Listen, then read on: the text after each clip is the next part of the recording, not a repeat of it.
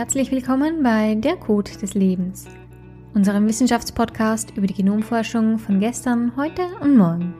Mein Name ist Barbara Strobel und dieser Podcast wird präsentiert von GHGA, dem Deutschen Humangenom-Phenom Archiv.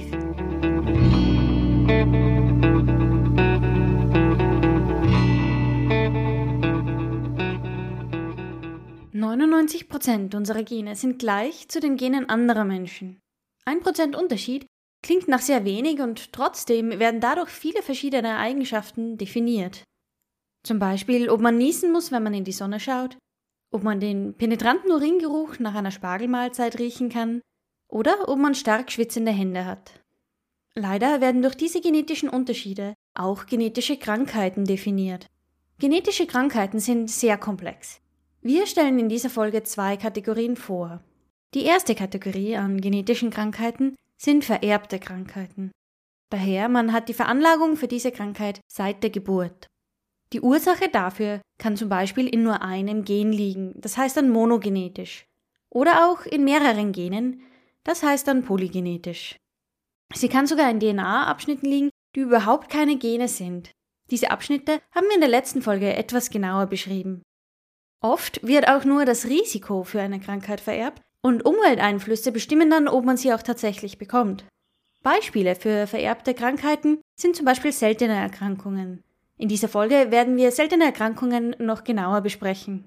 Weitere Beispiele sind Typ 2 Diabetes, Herz-Kreislauf-Erkrankungen oder auch chromosomale Erkrankungen wie zum Beispiel das Down-Syndrom. Die zweite Kategorie an genetischen Erkrankungen sind spontan entstehende genetische Krankheiten. Herkömmlich bezeichnen wir diese als Krebs. Die DNA macht beim Kopieren immer wieder Fehler. Meistens wird das vom Körper korrigiert, aber leider eben nicht immer. Das kann dann zu Krebs führen. Daher ist Krebs eine genetische Erkrankung, aber eben keine, wo man die Veranlagung seit der Geburt hat. Dabei gibt es auch wieder Ausnahmen. Das Risiko kann in manchen Fällen vererbt werden, aber das ist eher selten. In der heutigen Folge haben wir zwei Gäste. Mit Dr. Holm-Gressner werden wir über seltene Erkrankungen sprechen und mit Professor Stefan Fröhling über Krebs. Außerdem besprechen wir, was es bedeutet, seine Genetik zu kennen, wie Präzisionsmedizin funktioniert und wie man Forschungsergebnisse schnell an die Patientenversorgung anschließen kann. Fangen wir an mit genetischen Krankheiten, die vererbt sind. Unser Gast zu diesem Thema ist Dr. Holm-Gressner.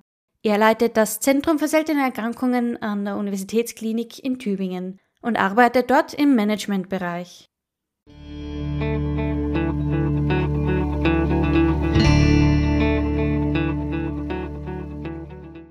Genau genommen sind nicht alle seltenen Erkrankungen vererbt, aber der Großteil von ihnen schon. Dr. Kressner erklärt uns, was genau eine seltene Erkrankung ist. Eine seltene Erkrankung ähm, ist zumindest in der Europäischen Union über die Häufigkeit definiert. Und ähm, eine seltene Erkrankung ist dann eine seltene Erkrankung, wenn weniger als eine auf 2000 Personen an einer Erkrankung erkrankt sind. Und die vielleicht häufigste und am besten bekannteste seltene Erkrankung ist äh, Mukoviszidose. Und wie viele verschiedene seltene Erkrankungen gibt es überhaupt? Also wir gehen im Augenblick aus, dass es bis zu 10.000 seltene Erkrankungen gibt. Ähm, und ähm, wenn ich da so unscharf äh, von etwa 10.000 rede, hängt das damit zusammen, dass ähm, eigentlich wöchentlich, monatlich neue seltene Erkrankungen entdeckt werden. Das hängt damit zusammen, dass in etwa 70 bis 80 Prozent der seltenen Erkrankungen genetisch verursacht sind. Und die allermeisten von den genetisch verursachten Erkrankungen sind in der Tat monogene Erkrankungen. Monogenetisch heißt, dass die Erkrankungsursache zu finden ist in einem Gen und in der Regel dann einer Mutation, die in diesem Gen zu finden ist. Wie kann man denn den Zusammenhang zwischen Genetik und der Behandlung von seltenen Erkrankungen erforschen? Vor allem auch, weil es natürlich pro Krankheit sehr wenige Fälle gibt. Vielleicht fange ich mal mit dem ersten Punkt, den auch Patienten mit einer seltenen Erkrankung betrifft, nämlich wie finde ich überhaupt eine Diagnose? Denn oftmals ist es so, dass ähm, ein Patient oder eine Patientin eben ähm, Symptome zeigt und dann die Ärzte, ähm, mit denen dann äh, der, die Patient oder der, die Patientin oder der Patient in Berührung kommt, diese Symptome nicht sofort so einordnen können, dass sie vermuten, es ist eine seltene Erkrankung. Und dann dauert es oft eine Weile, im Schnitt im Augenblick noch Jahre, bis ähm, eine Patientin mit einer seltenen Erkrankung Diagnose bekommt. Ähm, und das liegt zum einen an der geringen Bekanntheit der Erkrankung, aber eben auch daran, dass ähm, diagnostischen äh, Verfahren und auch gerade auch die Erforschung von ähm, seltenen Erkrankungen im Bereich Diagnose, sagen wir mal so, sehr stark im, im, im Werden begriffen sind. Das heißt, um einen Patienten oder eine Patientin gut diagnostizieren zu können, gilt in der Regel, dass dieser Patientin oder dieser Patient an einem Zentrum für seltene Erkrankungen eintreffen sollte und dann mit modernsten Technologien äh, untersucht werden sollte. Und ähm, wenn ich an der Stelle von modernsten Technologien rede, dann beziehe ich mich auf Hochdurchsatzverfahren, gerade im Bereich ähm, der Sequenzierung vom Genom, also von ähm, der genetischen Information, die jeder Patient hat. Es ist also gar nicht so einfach, überhaupt herauszufinden, ob auch nur ein Verdacht auf eine seltene Erkrankung besteht. Aber wenn es dann soweit ist, ist man einer konkreten Diagnose näher, weil dann hat man auch Zugang zu speziellen Zentren und modernster Technologie.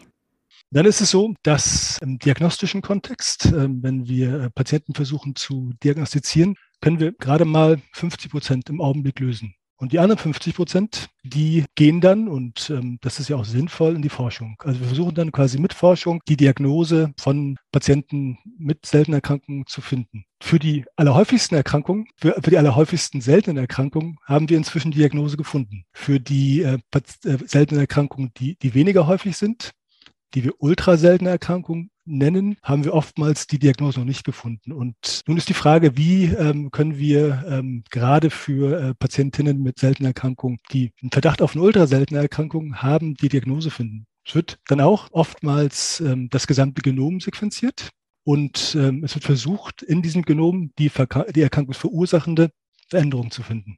Und wie wird das erforscht, auch weil es ja so wenige Fälle davon gibt? Man guckt sich äh, eben zunächst an, welche Varianten nur in diesen Patienten oder in diese Patienten aufgetreten sind. Also man vergleicht mit anderen Personen, die ein normales, eine normale Sequenz haben und versucht quasi über ähm, die Häufigkeit der, der, der, der Veränderung herauszufinden, ob das eine Veränderung sein könnte, die ähm, die Erkrankung auslöst. Andere Methoden sind zu gucken, ähm, ob ähm, es einige wenige andere Familien gibt oder Patientinnen in der ganzen Welt, die die gleiche genetische Veränderung haben und den ähnlichen, eine ähnliche Symptomatik haben, also die, die ein, ähnliches Erkrankungsbild haben. Man kann auch ähm, über ähm, Computerprogramme nachsehen, ob bestimmte genetische Veränderungen zu Veränderungen führen, die dann im Erkrankungsauslösend sind. Und das alles zusammen, also eine Vielzahl von Methoden, die man da verwendet, und eine Vielzahl von, von, von Veränderungen. Dadurch ist man in der Lage, ähm, die Seltenheit sozusagen zu überwinden salopp gesagt, und eben trotzdem ähm, die ähm, genetische Ursache, Ursache zu finden. Und das ist erstmal nur die Antwort ähm, für diagnostische Forschung. Allein die Diagnose klingt ja schon recht kompliziert. Wie funktioniert denn die Forschung bezüglich einer Therapie? Wenn man für ein, eine seltene Erkrankung die genetische Ursache gefunden hat, dann kann man direkt am Punkt ansetzen mit der Therapieentwicklung, die die Erkrankung verursacht. Und das ist, glaube ich, der große Unterschied zu ähm, Therapieentwicklungen, die halt eher auf bestimmte Symptome zielen und die eben, äh, die versuchen, die äh, Symptome zu verbessern. Und dadurch, dass man ähm, die genaue genetische Ursache weiß für eine Erkrankung, kann man dann beginnen, Modelle zu entwickeln und über Modelle zunächst versuchen, ähm, die Erkrankung zu verstehen und wenn ich Modelle sage, dann meine ich Zellmodelle, aber eben auch teilweise Tiermodelle, die halt in ihrer Komplexität notwendig sind, um die Erkrankung wirklich gut verstehen zu können. Und dann auch letztendlich äh, über Therapien zu lernen, die möglich sind, um eben zum einen direkt an dem Punkt angreifen, der die Erkrankung verursacht, also an der genetischen Veränderung, oder eben auch weiter in den Erkrankungspathomechanismen weiter fortgeschritten anzugreifen und zu sehen, ob es einen entsprechenden Effekt gibt, den man biologisch messen kann. Und für wie viele seltene Erkrankungen gibt es überhaupt eine Therapie? Also man sagt, von den 10.000 Erkrankungen, die wir so ähm, jetzt im Augenblick kennen, äh, von denen sind, gibt es für 5 Prozent gibt es eine zugelassene Therapie. Also es sind dann wirklich Therapien, die zugelassen sind ähm, und für, ähm, für die anderen seltenen Erkrankungen existieren noch keine zugelassenen ähm, Therapien. Das heißt aber nicht, dass die nicht entsprechend ihrer Symptome betreut werden. Also da würde man dann entsprechend ähm, der ähm, Symptome Physiotherapie, Ergotherapie Logopädie etc. Ähm, versuchen, um ähm, die Symptome zu verbessern. Wie viele Patientinnen und Patienten mit der gleichen seltenen Erkrankung braucht man denn, um überhaupt an einer möglichen Therapie forschen zu können? Also minimal eine Patientin oder ein Patient. Dass das dann bedeutet, dass wir äh, eben auch in der Messung, ähm, gerade von, wenn wir über klinische Wirksamkeit von Therapien reden, nur den gleichen Patienten oder wenn es Daten gibt ähm, von, von Patientinnen, äh, die eine Mutation im gleichen Gen haben, also nicht die gleiche Mutation, aber im gleichen Gen, wenn man das als Vergleich noch dazu ziehen kann, dann bleibt das nach wie vor eine sehr komplexe Aufgabe, um das entsprechend vergleichen zu können. Aber letztendlich ist es wirklich so, ähm, die kleinste Anzahl ist eins. Wann hilft denn das Wissen über Genetik bei Patientinnen und Patienten mit einer seltenen Erkrankung? Wenn wir über die Patientinnen mit genetischen seltenen Erkrankungen reden, denke ich, hilft die, das Wissen über Genetik für die Patientinnen, die erkrankt sind, immer, weil ähm, damit letztendlich die diagnostische Odyssee ein Ende findet und ähm, sie versorgt werden können entsprechend ihrer Erkrankung und auch entsprechend Therapieentwicklung ähm, starten können. Für Personen, die potenziell ein Risiko haben, an einer Erkrankung zu erkranken, die also in der, in der Familie sind, wo eine entsprechende ähm, Patientin schon mit in der Familie ist, ist das, glaube ich, eine, eine schwierige ethische Frage, die jede Person dann für sich in Beratung auch mit den entsprechenden Experten beantworten muss. Und an der Stelle würde ich sagen, gibt es ein Recht auf Nichtwissen? Und an der Stelle würde quasi das Wissen, ähm, das genetische Wissen eben nicht helfen oder eben nur teilweise helfen. Und dann gibt es natürlich auch die ähm, 20 bis 30 Prozent ähm, der ähm, seltenen Erkrankungen, die nicht genetisch verursacht sind. Und an der Stelle mag Genetik, ähm, auch genetisches Wissen helfen, um diese Erkrankung vielleicht in Bezug auf veränderte Faktoren zu verstehen, aber letztendlich nicht so konkret und nicht direkt, wie das bei genetischen seltenen Erkrankungen der Fall ist, also wo man eben dann direkt ähm, die Ursache in der Therapieentwicklung ähm, angreifen kann. Genetik ist ja doch ein recht komplexes Thema. Gibt es denn auch Beratungsstellen für die Betroffenen? Genau, das ist auch extremst wichtig, gerade weil Genetik so ein komplexes äh, Fachgebiet ist. Ja, das bedarf man, glaube ich, sowohl, die Beratung braucht man sowohl vor der genetischen Testung als auch danach. Ne? Also davor eben, um schon vorher zu überlegen, ob das ähm, eine gute Entscheidung ist, den Test zu machen und was das auch für sich, aber auch für die Familie bedeutet. Und danach eben, ähm, wenn es dann äh, ein positiver Test ist, ähm, auch über Konsequenzen nachzudenken, über Maßnahmen, die eben aufgrund dieses positiven Testes dann getroffen werden sollten und eben auch besprochen werden sollten. Und welche Rolle übernehmen Patientenorganisationen? Die Patientenorganisationen und eben auch ähm, Patienten sind, ähm, wenn man zum Beispiel in die Richtung der ähm, Therapieforschung ähm, blickt, natürlich zunächst einmal ähm, zentral dafür zu definieren, was eigentlich der medizinische Bedarf ist für die Therapie. Und dann auch ähm, dafür, wie ähm, zumindest auf ähm, Seiten von Messinstrumenten, die ähm, vom Patienten selbst berichtet werden kann, wie Veränderungen gemessen werden können. Und das, also das, eine Therapie sollte sich ja ähm, zumindest teilweise, wenn nicht größtenteils, daran ausrichten, dass damit für den Patienten entsprechende positive Veränderungen erzeugt werden. Und das gilt auch für Therapieforschung. Und ähm, damit stehen die Patienten am Anfang, letztendlich der Mitte und am Ende all dessen, was wir auch in der Forschung tun, ne, in der Therapieforschung. Und insofern ist die Kooperation mit ihnen ähm, super zentral. Welche aktuellen Programme gibt es denn, die sich mit der Diagnose und auch der Behandlung von seltenen Erkrankungen beschäftigen? Wenn ich mal auf diese drei Gebiete schaue, ähm, die für Patientinnen mit seltenen Erkrankungen relevant sind, nämlich Versorgung, dann Diagnostikforschung und Therapieforschung, dann ähm, würde ich sagen, im Bereich Versorgung ähm, sind insbesondere die europäischen Referenznetzwerke und neuerdings auch die deutschen Referenznetzwerke wichtig. Und in diesen Netzwerken arbeiten Expertisezentren zusammen, um die Qualität der Versorgung ähm, zu verbessern. Eines der, der großen Ziele ähm, der europäischen Referenznetzwerke ist ähm, eben die Versorgung der Patienten mit seltener Erkrankung auf einem hohen Niveau in ganz Europa zu verbessern. Wenn ich dann in Richtung Diagnostikforschung gucke, das zweite Gebiet, was ich erwähnt hatte, ähm, dann ist SolveID äh, ein wichtiges Projekt. Das ist ein europäisches Projekt, was inzwischen auch über 70, ähm, 80 Partner zusammenbringt, die ähm, alle zusammenarbeiten, um die noch ungelösten Erkrankungen im Bereich seltener Erkrankungen und damit auch letztendlich die undiagnostizierten Patienten zu lösen. Und das tun wir mittels zwei grundsätzlichen Ansätzen. Einmal über eine systematische Reanalyse von bis dahin ungelösten Exom- und Genomdatensätzen. Also das, was an Datensätzen rauskommt, wenn man äh, mit Hochdurchsatzmethoden das Genom sich ansieht. Und der zweite Ansatz, den wir in Solver verwenden, ist, dass wir noch weitere Methoden, ähm, die dann eben die RNA angucken oder die die Proteine angucken, dazu nehmen und das dann mit den DNA-Analysen, die wir, ähm, die schon vorhanden sind, entsprechend kombinieren. Und wie wir sehen, dass das super erfolgreich ist. Wir sehen alleine, dass durch die systematische Reanalyse der Datensätze, die wir von, von sehr, sehr guten ähm, Expertisezentren bekommen haben, ähm, dass wir über zehn Prozent ähm, der äh, Patienten äh, zusätzlich lösen können. Und dann das dritte Gebiet, ähm, was extrem wichtig ist, ist, dass wir für all die Patienten, für die keine Therapieentwicklung laufen, und das sind die, die eben ultraseltene Mutationen haben oder sogar nano-seltene Mutationen, also wirklich sehr, sehr seltene Mutationen haben, dass wir auch für diese Patienten Therapieentwicklung starten. Und das haben wir jetzt begonnen, ähm, zusammen mit unserem Kooperationspartner in Leiden in Holland. Ähm, mit denen sind wir gerade dabei, ein Programm aufzubauen, was sich nennt ähm, One, One Mutation, One Medicine. Also wirklich sehr, sehr seltene Mutationen angreifend und für diese Mutationen ähm, dann Therapien zu entwickeln, die nur für diese Mutation spezifisch sind. Das ist für, für Pharmafirmen ähm, nicht interessant, weil das keinen Markt bieten würde. Das heißt, diese Patienten würden von Therapieentwicklungen, die auf den Markt kommen, nicht profitieren. Und ähm, daher muss das akademisch erfolgen und wir ähm, haben uns jetzt ähm, vorgenommen, das zu tun. Seltene Erkrankungen sind also sehr komplex da eine Vielzahl von Genmutationen eine Vielzahl von Krankheiten auslösen kann. Genetische Analysen sind dabei wichtig, sowohl für die Versorgung von Patientinnen und Patienten als auch für die Erforschung von seltenen Erkrankungen.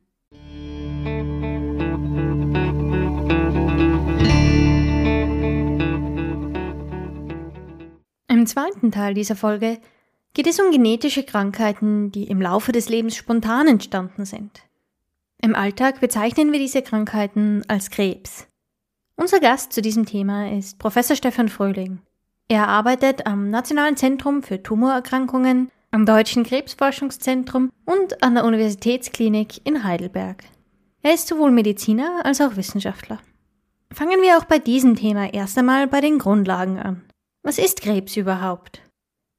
Also ganz allgemein gesprochen ähm, ist das Wesen einer Krebserkrankung die Entartung normaler Körperzellen in einem bestimmten Organ, in einem bestimmten ähm, Gewebe. Und unter Entartung versteht man im weitesten Sinne, dass sich normale Körperzellen den normalen Kontrollmechanismen entziehen. Also solche Körperzellen, in der Regel ist es eine Körperzelle, die den Ursprung einer Krebserkrankung darstellt und diese Zelle vermehrt sich ungehindert und ist auch dadurch gekennzeichnet, dass sie letztlich unsterblich ist. Also im Grunde ähm, besteht das Wesen der Entartung darin, dass sich die Zellen den normalen Regulationsmechanismen entziehen, dadurch ihre Nachbarschaft nicht mehr respektieren, also ungebremst wachsen, zum Beispiel über die Grenzen von Geweben und Organen ähm, hinaus. Und darüber hinaus ist auch ein, ein ganz wichtiges und sehr gefürchtetes Element einer Krebserkrankung, ähm, dass diese Erkrankungen häufig in der Lage sind, Absiedelungen an anderen Stellen des Körpers äh, zu bilden, die sogenannten ähm, Metastasen. Also sie bleiben nicht beschränkt auf den Ort ihres ursprünglichen Wachstums, sondern breiten sich im Körper aus. Das ist ganz allgemein gesprochen das Wesen einer Krebserkrankung. Und ursächlich äh, gibt es natürlich eine ganze Bandbreite an Auslösern für Krebserkrankungen, was aber vermutlich allen Krebserkrankungen äh, gemeinsam ist, ist, dass sie durch ähm, Veränderungen der Erbsubstanz der betroffenen Zellen charakterisiert sind. Wieso bekommen Patientinnen und Patienten diese Veränderungen in der Erbsubstanz?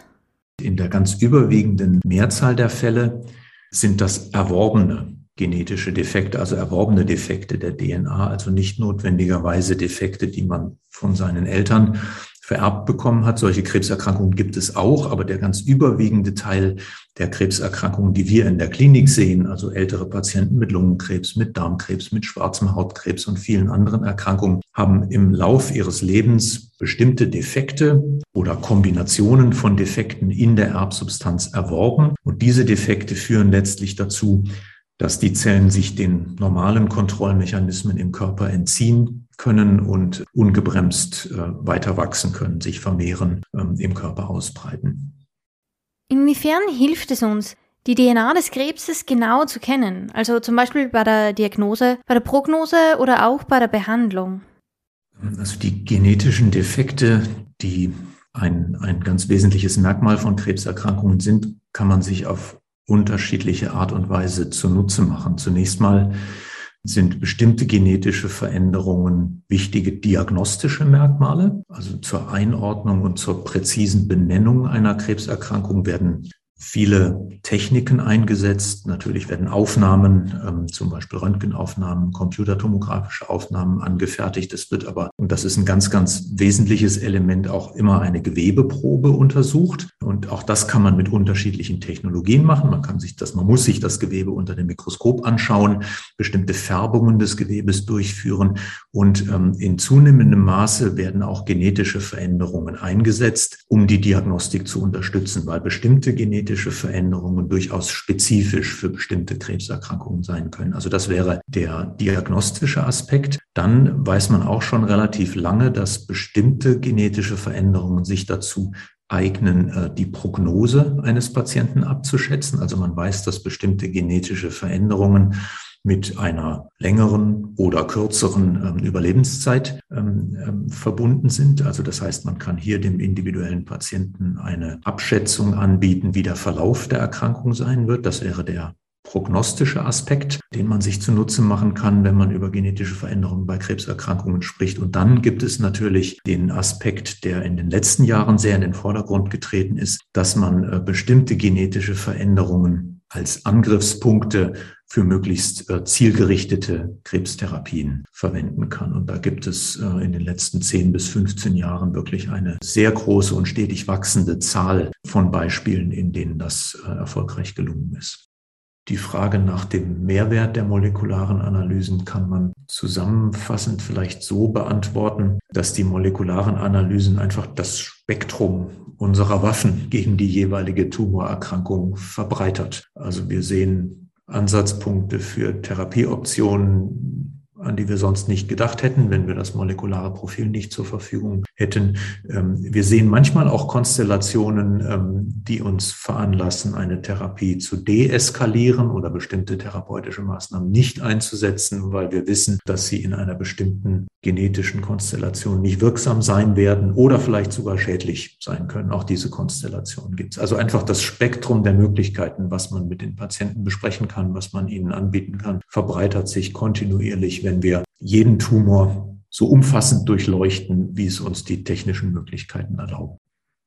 Das hilft nicht immer, das muss man auch klar sagen. Also es gibt einen gewissen Anteil von Patienten, bei denen die molekulare Analyse keine zusätzlichen therapeutischen Möglichkeiten liefert. Allerdings wird der Anteil dieser, dieser Anteil an Patienten kleiner. Und das hat einfach etwas damit zu tun, dass wir die Breite unserer molekularen Analysen steigern. Also je, je, breiter wir schauen, je mehr Gene, je mehr Biomarker wir betrachten können, desto höher ist die Wahrscheinlichkeit, dass wir Ansatzpunkte für die Behandlung finden. Und ein weiteres wichtiges Element ist, ist, dass das natürlich ein bewegliches Ziel ist. Also es kommen natürlich jede Woche neue Erkenntnisse, tauchen in der Literatur auf. Was sind tumortreibende Mutationen? Wie könnte man diese tumortreibenden Mutationen therapeutisch angehen? Also das, da ist sehr viel im Fluss. Und generell ähm, sinkt der Anteil der Patienten, bei denen die molekulare Analyse keine klinisch verwertbare ähm, Information liefert. Der Anteil äh, ist aber nicht 0 Prozent.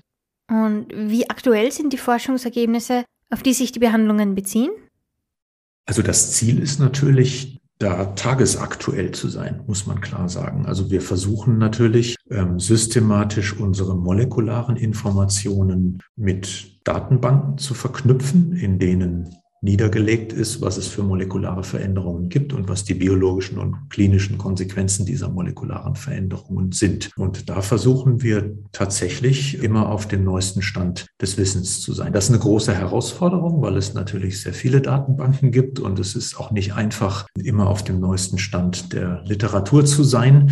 Aber da gibt es natürlich viele Möglichkeiten der Automatisierung auch. Das ist auch ein wachsender Markt. Solche Datenbanken sind ein Zukunftsfeld und wir haben auch hier ein kleines Team, ein Kollege im Team, der einerseits Onkologe ist, aber auch einen, einen IT-Hintergrund hat und sich sehr dafür interessiert, solche Datenbanken zu pflegen, selbst aufzubauen und zu verknüpfen mit unseren molekularen Informationen, hat sich das zum Ziel gesetzt, dass wir eigentlich bei der Vorbereitung unserer molekularen Tumorboards auf ganz aktuelles Wissen zurück zurückgreifen können. Und das macht es für uns natürlich auch extrem spannend. Also, dass man auf Dinge, die man vorgestern in einer Fachzeitschrift gelesen hat, am übernächsten Tag in der Patientenversorgung reagieren kann. Ein wichtiger Begriff in diesem Zusammenhang ist noch die Präzisionsonkologie. Professor Fröhling erklärt uns, was das genau ist.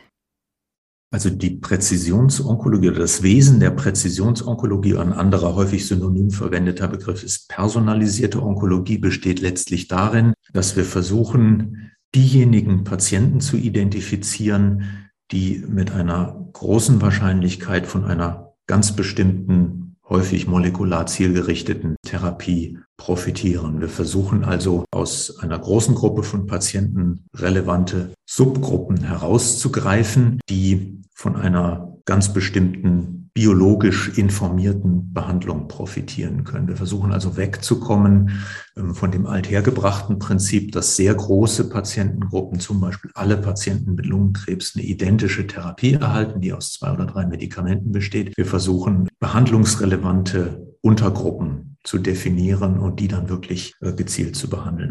Die Präzisionsonkologie oder die personalisierte Onkologie ist letztlich Teil unserer Mission. Also wirklich allen Patienten eine umfassende, maximal tiefe und maximal breite Diagnostik, also Analyse ihrer Tumorerkrankung anzubieten, um basierend darauf eine möglichst maßgeschneiderte, auf die individuellen Bedürfnisse des Patienten zugeschneiderte Therapie anbieten zu können. Eine sehr bekannte Studie im Bereich der Präzisionsonkologie ist das Master-Programm. Master ist eine englische Abkürzung und steht für Molecularly Aided Stratification for Tumor Eradication. Für dieses Programm hat unser Gast, Professor Fröhling, gemeinsam mit seinem Kollegen Professor Glimm den Paul-Martini-Preis bekommen für herausragende Leistung in der klinisch-therapeutischen Arzneimittelforschung. Was macht das Masterprogramm genau? Ähm, also das Masterprogramm ist, ist eines der sogenannten Präzisionsonkologie-Programme, das schon relativ lange ähm, existiert. Also wir haben vor fast zehn Jahren angefangen, ähm, dieses Programm zu planen und sind dann im Jahr 2013 tatsächlich äh, konkret eingestiegen mit dieser Studie. Die richtet sich an eine ganz bestimmte Gruppe von Patienten. Hier fokussieren wir auf jüngere Patienten, die nicht älter sind als 50 äh, Jahre, mit fortgeschrittenen Tumorerkrankungen, ganz unabhängig davon, um was für eine Tumorerkrankung sich handelt. Also wir fokussieren einerseits auf Patienten, die in einem ungewöhnlich frühen Lebensalter einer fortgeschrittenen ähm, Krebserkrankung leiden. Und eine zweite Gruppe von Patienten, ähm, die uns besonders interessiert, sind Patientinnen und Patienten mit seltenen Krebserkrankungen. Selten definieren wir über eine bestimmte Häufigkeit. Ähm, und hier ist die Besonderheit, dass die seltenen Krebserkrankungen naturgemäß schlechter erforscht sind als die häufigen Krebserkrankungen. Daraus resultiert, dass sie schlecht verstanden sind und daraus resultiert wiederum, dass das Spektrum an Behandlungen, das uns zur Verfügung steht, insbesondere der medikamentösen Behandlungen, viel kleiner ist. Also da ist man in der konkreten Situation in der Klinik, dass man häufig relativ rasch seine Behandlungsmöglichkeiten ausgeschöpft hat. Ähm, und hier haben wir einen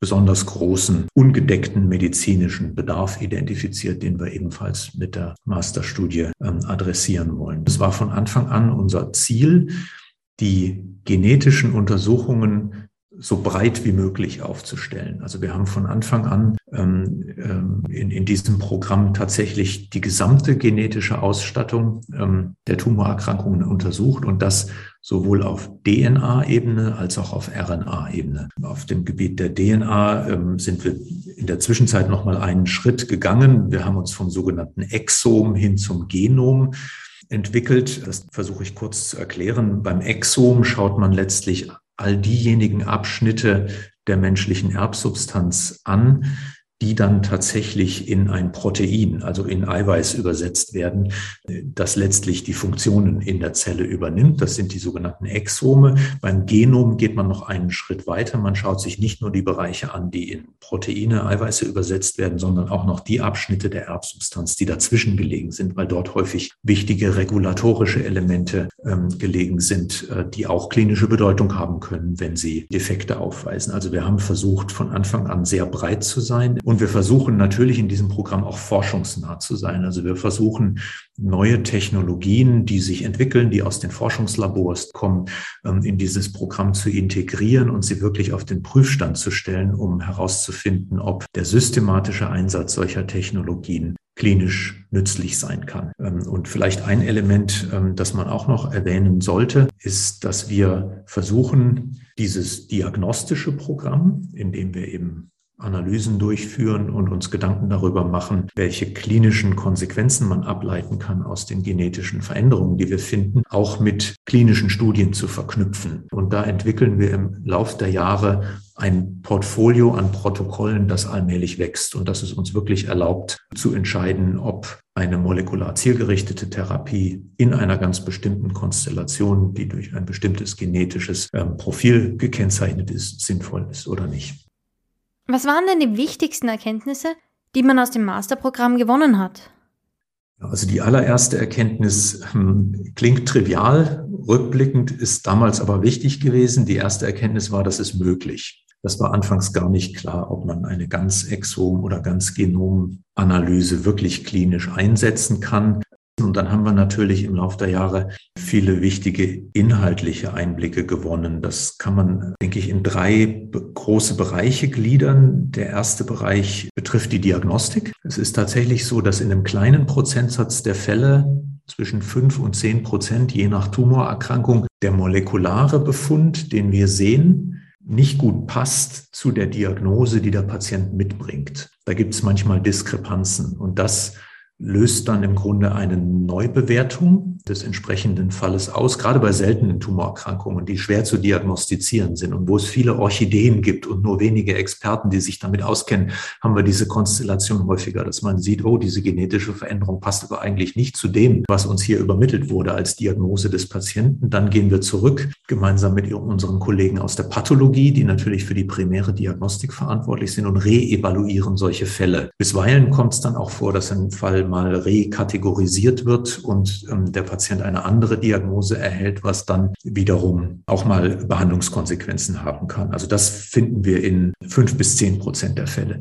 Die zweite ganz wichtige Erkenntnis hat uns, als wir sie das erste Mal gewonnen haben, überrascht. Ähm, das betrifft den Aspekt der erblichen Prädisposition. Tatsächlich sehen wir bei 10 bis 15 Prozent ähm, der Patienten, dass die Krebserkrankung, die sie haben, nicht erworben ist. Das ist natürlich die Mehrzahl der Krebserkrankungen, die erworbenen, aber bei 10 bis 15 Prozent ähm, der Patienten sehen wir, dass es eine echte erbliche Komponente gibt. Also dass es wirklich eine Anlageträgerschaft gibt, die offensichtlich in der betroffenen Familie weitergegeben wird. Das ist eine ganz wichtige Erkenntnis gewesen. Dieser hohe Anteil hat uns überrascht. Das ist aber heutzutage ähm, ähm allgemein anerkannt, dass etwa 10 bis 15 Prozent der Krebserkrankungen eine solche Komponente haben. Was auch eine interessante Erkenntnis gewesen ist, und das dauert an bis heute, dass etwa drei Viertel der Patienten, bei denen so eine Veranlagung vorliegt, davon nichts gewusst haben zum Zeitpunkt ähm, der Analyse im Masterprogramm. Also hier gibt es sehr viel ganz essentielle Information, die gewonnen werden kann durch so ein Präzisionsonkologie-Programm. Das hat natürlich unterschiedliche Auswirkungen. Das ist für die betroffenen Familien wichtig. Da geht es dann um so Dinge wie Überwachung auch nicht erkrankter Familienmitglieder, Vorsorge. Teilweise sind solche erblichen äh, Defekte aber auch geeignete Angriffspunkte für zielgerichtete Therapien. Also das ist der zweite ganz wichtige Aspekt, in dem natürlich unsere Kolleginnen und Kollegen aus der Humangenetik die entscheidende Rolle spielen, die sich natürlich diese erblichen erblichen Veränderungen anschauen. Und der dritte Aspekt,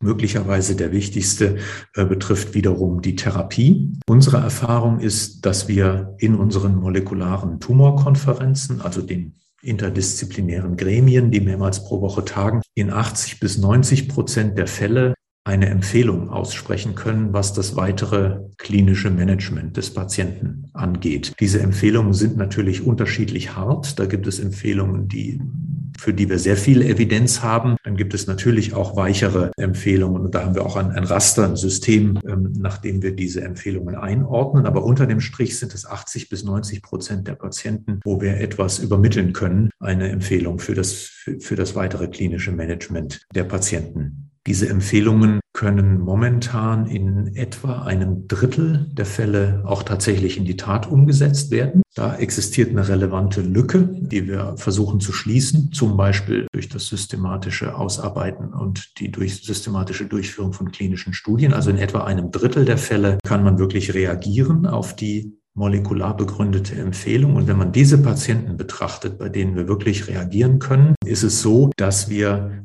eine sogenannte Krankheitskontrollrate von mehr als 50 Prozent sehen. Krankheitskontrollrate bedeutet, der Patient spricht mit seiner Erkrankung auf eine Behandlung an. Das heißt, es gelingt, die Erkrankung zurückzudrängen, Tumoren werden kleiner, bilden sich zurück oder er erreicht eine dauerhafte Stabilisierung seiner Tumorerkrankung. Das heißt, die Erkrankung ähm, wächst über einen längeren Zeitraum nicht weiter. Das beides zusammengenommen bezeichnet man als Krankheitskontrollrate und die lag zum Zeitpunkt unserer letzten Zwischenauswertung bei 50 bis 55 Prozent. Das sehen wir als Erfolg an, weil man bedenken muss, dass wir es hier mit einer Patientenpopulation zu tun haben, die prognostisch sehr ungünstig ist. Das sind Patienten, bei denen die Standardbehandlung in der Regel ausgeschöpft ist äh, und nicht mehr greift, wo man eigentlich in der normalen Krebsmedizin ähm, mit einem Latein am Ende wäre. Und bei solchen Patienten eine, eine Krankheitskontrollrate um 50 Prozent zu erreichen, ähm, halten wir für ein sehr ermutigendes Zeichen. Wir haben auch Hinweise darauf, dass sich das auch übersetzt in die Überlebenszeit der Patienten, die, die Zeit, die die Patienten ähm, leben, ohne dass die Erkrankung fortschreitet. Das sind aber alles Parameter, die wir natürlich kontinuierlich weiter betrachten müssen. Aber das, das sind so bisher unsere Erkenntnisse, die sind auch publiziert und wir sehen das eigentlich als sehr ermutigend an.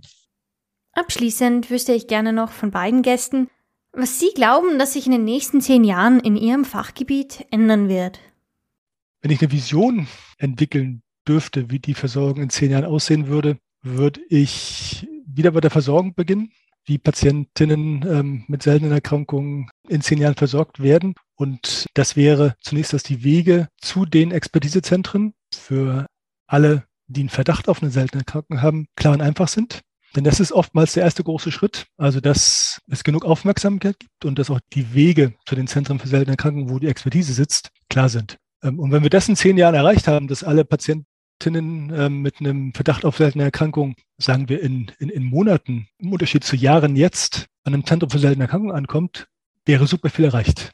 Dann können wir quasi, wäre vielleicht die zweite Vision, die ich ähm, entwickeln würde, die vielleicht sogar früher sich ähm, wirklich materialisieren wird, dass ähm, alle Patienten, die einen Verdacht auf eine genetische seltene Erkrankung haben, auch eine Genomsequenzierung bekommen. Also dass das gesamte Genom sequenziert wird, um möglichst schnell und dann auch mit dem geballten Wissen der Expertinnen die genetische Ursache finden zu können. Und dann ähm, der, der dritte Punkt, ähm, dass dann, wenn die Diagnose gefunden wird, das unmittelbar genutzt werden kann, um ähm, für, für diese Patienten auch eine Therapie anbieten zu können. Eben auf eine möglichst schnelle Art und Weise, mutationsspezifische oder patientenspezifische, so notwendig Therapien entwickeln zu können, die auch preislich okay sind. Denn das ist natürlich auch ein, ein, Thema, dass wenn wir für jede Mutation eine eigene Therapie entwickeln, dann ähm, kommen wir potenziell an den Punkt, dass es zu teuer wird für das Gesundheitssystem. Das wollen wir natürlich nicht. Wir wollen letztendlich ähm, Plattformen entwickeln, um das auch kostenmäßig gut gestalten zu können. Aber das wäre die, die dritte große Vision. Wir haben Plattformen, mit denen wir für einen Großteil der Patientinnen mit seltenen Erkrankungen äh, Therapien entwickeln können und die entsprechend auch anbieten können.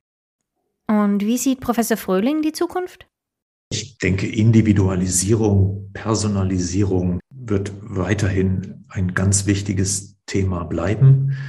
Hier am NCT in Heidelberg ist unsere Philosophie, dass jede Krebserkrankung in gewisser Weise einzigartig ist, so wie jede Person einzigartig ist in, in ihren Merkmalen und Ausprägungen. Das gilt auch für den Tumor. Etwas plakativ gesagt hat jeder Patient seine individuelle Tumorerkrankung. Die gilt es zu verstehen. Und um die individuelle Tumorerkrankung verstehen zu können, müssen wir alle Technologien einsetzen, die uns zur Verfügung stehen, um die Tumorerkrankung zu durchleuchten und die richtigen Schritte äh, daraus abzuleiten. Ich denke, diese Entwicklung wird immer weitergehen ähm, und die Technologien werden robuster, schneller, kostengünstiger. Ich denke, da bewegen wir uns ganz klar auf einen großen Fortschritt zu.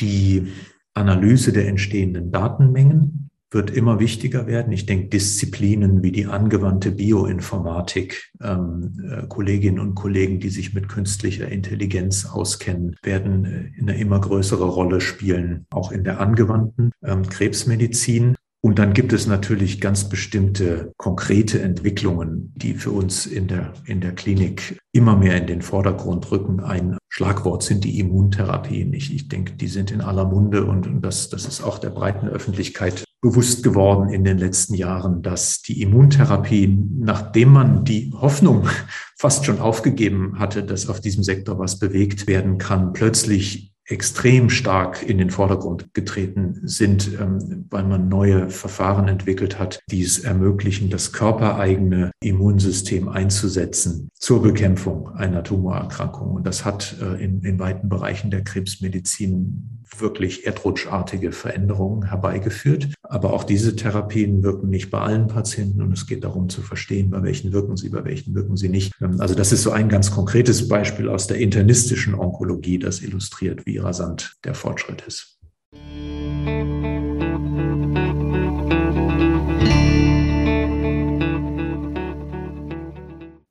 Ich bin schon sehr gespannt, wie sich diese Fachbereiche in den kommenden Jahrzehnten weiterentwickeln werden. Welche Entwicklungen erwartet ihr in den kommenden zehn Jahren? Antwortet uns auf unserer Homepage www.ghga.de-de-code des Lebens oder auf unserem Twitter-Account at Code des Lebens. Dieser Podcast wurde präsentiert von GHGA. Wir bieten Infrastruktur, in welcher Genomdaten sowie weitere medizinische Daten sicher gespeichert und kontrolliert zugänglich gemacht werden können. Das Projekt wird von der Deutschen Forschungsgemeinschaft finanziert und ist Teil der nationalen Forschungsdateninfrastruktur. Weitere Informationen findet ihr unter www.ghga.de. Vielen Dank fürs Zuhören und herzlichen Dank an unsere heutigen Gäste Dr. Holm Kressner und Professor Stefan Fröhling. Bis zum nächsten Mal.